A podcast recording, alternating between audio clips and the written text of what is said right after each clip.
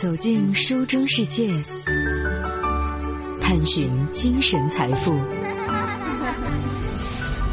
九五爱阅读。有调查显示呢，每天那些通过手机阅读的成年人当中呢，微信阅读的时长超过了将近一个小时。确实，通过微信阅读，一方面让我们的阅读生活变得丰富了，但是另外一方面，一些伪科学的甚至是抄袭的内容，也让人感到真假难辨。有人说，在社交化阅读的时代，这些年我们喝过的伪心灵鸡汤呢，真是不少。有很多打着名人旗号的微信，轻轻松松就获得了十万加的阅读量。什么愤青派的王朔、陈丹青，温婉派的张爱玲、林徽因，仓央嘉措，还有什么被迫当了全面选手的主持人白岩松，以及动不动就发呆的美好的陈道明，这些人啊，都变成了伪心灵鸡汤的红人。有人戏称说。伪心灵鸡汤，也许从微信火热的那天开始呢，诺贝尔文学奖得主呢，作家莫言也就立刻化身为心灵鸡汤的高手了。什么？你羡慕我的自由，我羡慕你的约束；你羡慕我的车，我羡慕你的房。我们都是远视眼，总是活在对别人的仰视里。或许我们都是近视眼，往往忽略了身边的幸福。怎么样？这些署名莫言的鸡汤文，你是不是还挺熟悉的呢？不少人也是因为标题上标注着“莫言”两个字，才果断的点了进去，并且在几秒钟当中啊，就迅速的转发，结果搞出了阅读量惊人的十万加。那么，在效率至上的今天，我们如何能够迅速的来识别伪鸡汤呢？今天接下来的节目时间呢，舒心就想和大家来分享《三联生活周刊》由安妮所写的这篇文章，从哈佛校训到鲁迅名言，识别伪鸡汤的七个元素，我们一起不妨了解一下吧。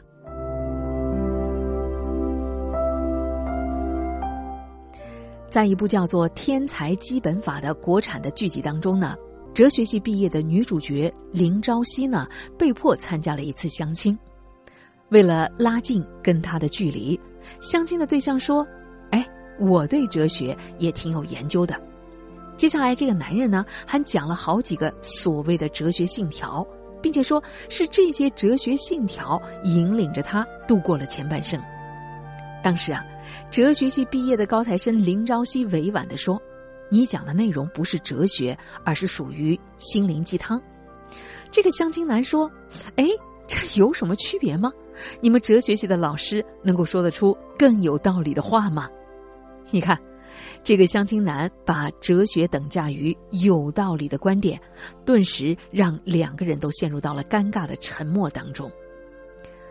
后来，我把林朝夕没有回答的问题抛给了几个哲学系的朋友。他们一致认为，哲学区别于心灵鸡汤根本的原因就在于它的思辨性。清华大学人文学院的哲学系的硕士生鲁玲玉说：“心灵鸡汤虽然也谈论精神啊、自我啊、人生啊这些大问题，但是基本上都是用经验总结的方式来回答的，而不是像真正的哲学那样试图要从本源的意义上去进行追问。”心灵鸡汤喜欢下定义、提出命题，但通常也只是限于一个断言，而没有进一步的思辨和论证。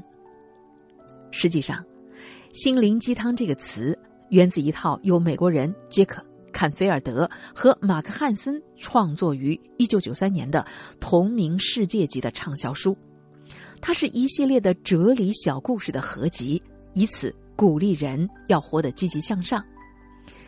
说实在的，心灵鸡汤的种类繁多，适用于生活当中的各个场景。如果把它们整齐的摆在书架上，我们就很容易产生好像读完了这套书就能够成为人生赢家的错觉。毕竟书名包括了“心灵鸡汤致天下有情人”“心灵鸡汤活的让全世界为我鼓掌”等等。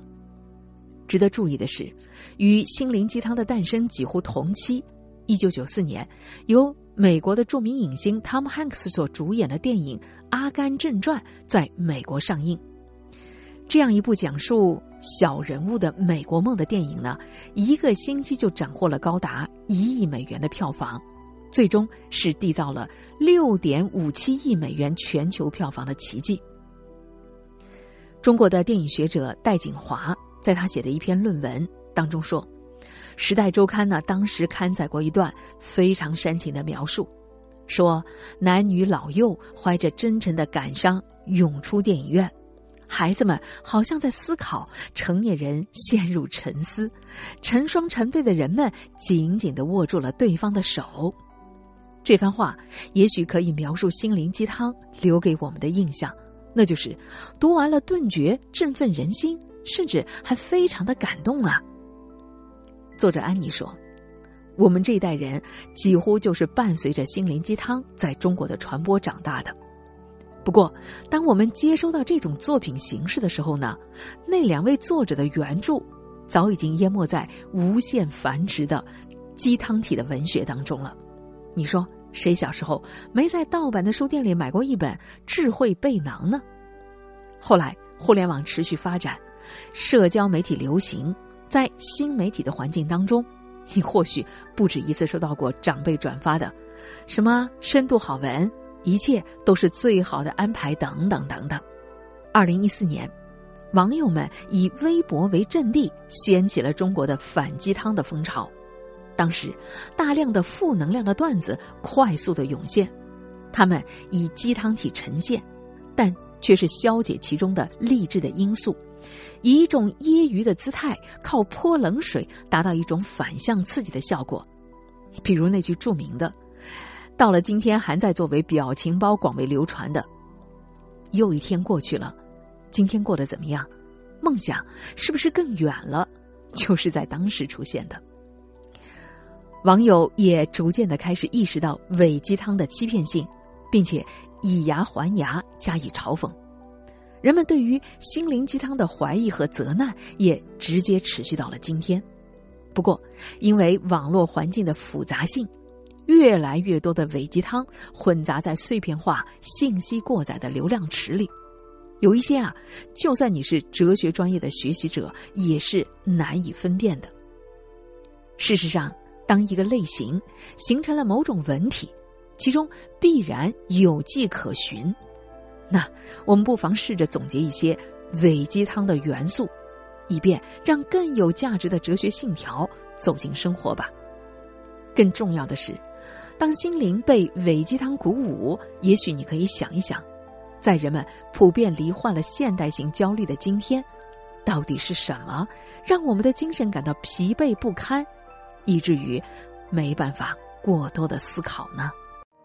漫长的生命旅途中，我们与书的邂逅、重逢、眷恋与共鸣，构成了我们精神世界的一部分。夜深人静，倾听喜欢的声音，远离尘世的喧嚣，获得心境澄澈的享受。FM 九五浙江经济广播九五爱阅读，与您共享阅读带来的心灵财富。欢迎继续锁定 FM 九五。收听在这个时段由舒心带给您的九五爱阅读，继续和大家来分享三联生活周刊由安妮采写的这篇文章，说的是七个伪鸡汤常见的元素，我们就来盘点一下吧，到底这七个元素都是哪些？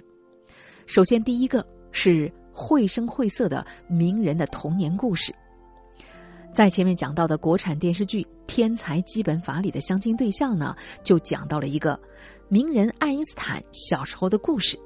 说爱因斯坦啊，最早呢是一个傻瓜，数学才考了一分，但是这并不妨碍他最终变成了伟大的科学家。结果，哲学系的高材生林朝夕告诉他，按照德国的考分制度，一分才是最高分。还有一类童年故事的细节刻画的也非常的丰富啊，讲古希腊的名人，哎，也能像日记一样写出人家的日常生活。名人效应让这一类的伪鸡汤很有市场。但是你只要稍微的抽离一下，动用一下你的常识，就能够戳破这种叙述的谎言。第二类伪鸡汤的元素是以假乱真的名校传闻，哎，跟名人类似哦，名校也是伪鸡汤的重灾区。其中啊，关于哈佛大学的传闻特别的丰富。据报道，二零一三年，一位中国的网友在哈佛大学图书馆的官网留言说：“我听说，在你们哈佛大学图书馆的墙上可以看得到校训，请问在哪里看得到呢？”这就是盛传已久的系列的励志格言，所谓哈佛大学图书馆墙上的二十条校训带来的影响。结果，人家图书管理员回复的留言说：“关于哈佛大学的校训，在网上早就已经盛传，特别是在中国。但是我可以证明的是，哈佛任何的墙壁上都不存在所谓的校训。和校训的传闻齐名的还有，哈佛凌晨四点半。”说的是，凌晨四点半的哈佛图书馆依然是座无虚席，学生们都在废寝忘食的看书和学习。虽然后来有很多的中国留学生现身说法，甚至展开调查，证明哈佛图书馆系统当中八十多家图书馆几乎都是在零点之前就闭馆的。但是，中国的那些伪鸡汤的作者好像有对凌晨四点半的执念呢。传闻不光没有消失，反而还有了更多城市挑灯夜读神话被炮制了出来。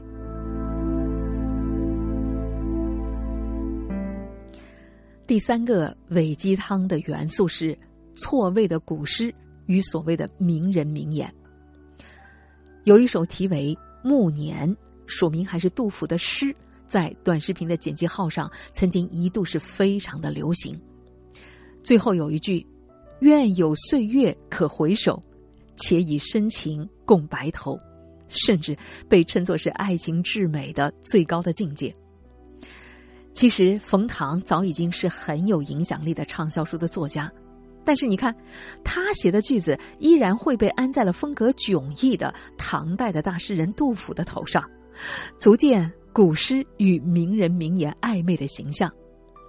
而在名人当中，鲁迅显然是其中背鸡汤最多的作家，即便真的是鲁迅说的话，如今大家都会小心的先去查阅一下。和鲁迅势均力敌的还有什么鲁梭、傅雷、莫言和福柯。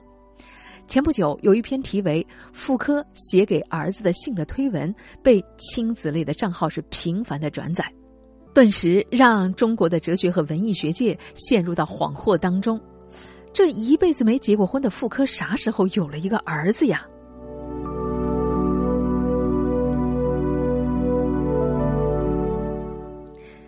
第四个伪鸡汤的元素就是结果决定过程。不知道你有没有听到过这样的一个职场的故事？老板对面试者说：“不要推开房间的门。”随后呢，就离开了现场。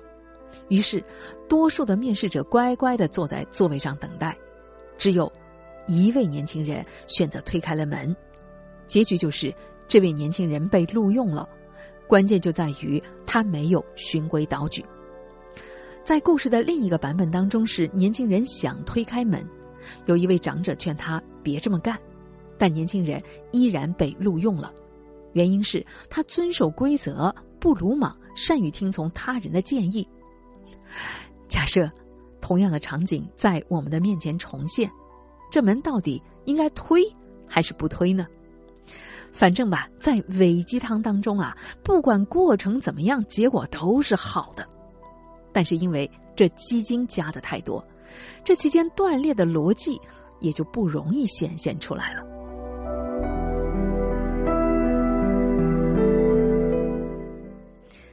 伪鸡汤的第五个元素是被断章取义的哲学信条。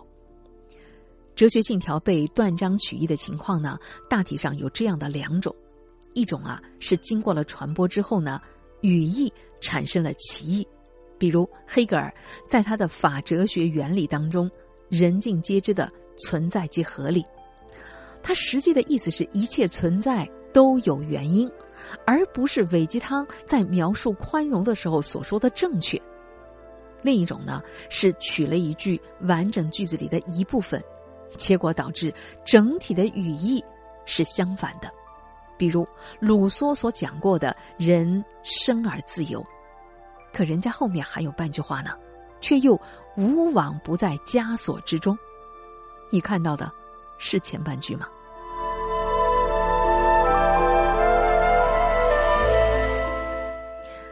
伪鸡汤的第六个元素是观点混乱的叙述。这类伪鸡汤给人病急乱投医的感觉，往好里面说，叫做人人都能够从里面找到适合自己的观点。有一篇文章这样写道：人生必须至少有两次冲动，一次是奋不顾身的爱情，另一次是一场说走就走的旅行。你是不是觉得太文艺、太任性了？没关系，作者接着说：“有多少钱就去多少钱的地方，只要你有梦想，想要去实现，就不能把这当作是借口。没钱也要去旅行。”聊到穷人，是不是一下就拉近了距离呢？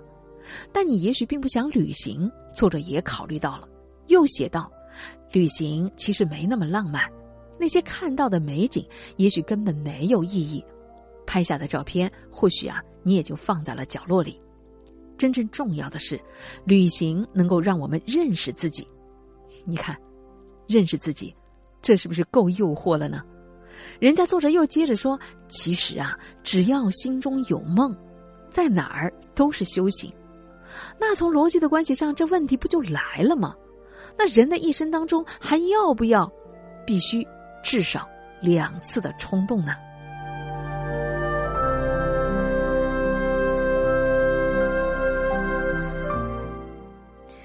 这伪鸡汤的第七个元素是遮蔽了部分事实的骗局。通常，伪鸡汤的故事总是顺理成章的告诉我们，逆境是正常的，结局一定会好的。由于事件当中存在着部分不利叙述的事实，作者通常会把它们隐藏起来。于是，贝多芬仅仅凭借努力就成为了伟大的音乐家。老奶奶靠偶尔捡起的一个西红柿获得了庄园的所有权，不够聪明的小明每天做琐碎的日常工作，最终当上了总裁。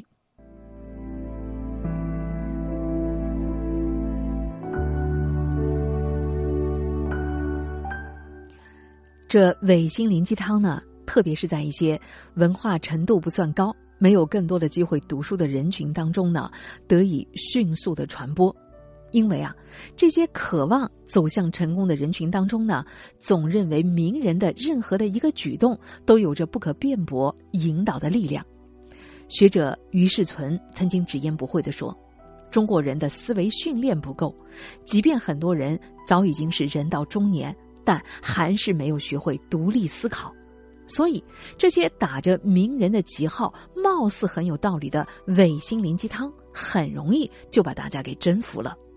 另一位学者张宏杰也认为，中国人呢喜欢把复杂的问题简单化，喜欢别人直接告诉他一个道理，反而对知识性、思辨性强的内容不感兴趣。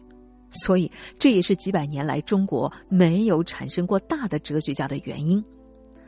从流行的假心灵鸡汤来看，很多人追求的恰恰都是一些末流。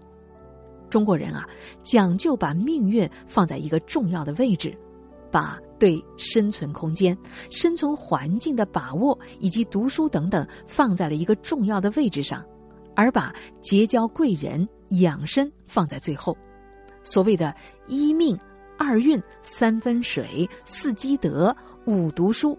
就是要认识命运，认识自己，和古希腊人一样，认识你自己，而不是听凭本能过一生。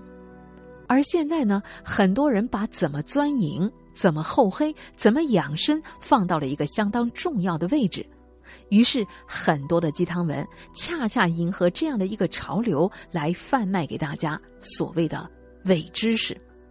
有一位网友说。其实啊，人们从来不排斥真正的心灵鸡汤，但是因为励志化的包装、大众化的口味、快餐式的阅读，所以今天大量的心灵鸡汤被粗制滥造了出来。所以我们讨厌的是那些不负责任、根本经不起推销、由大量的认知性的文字堆垒起来的伪鸡汤。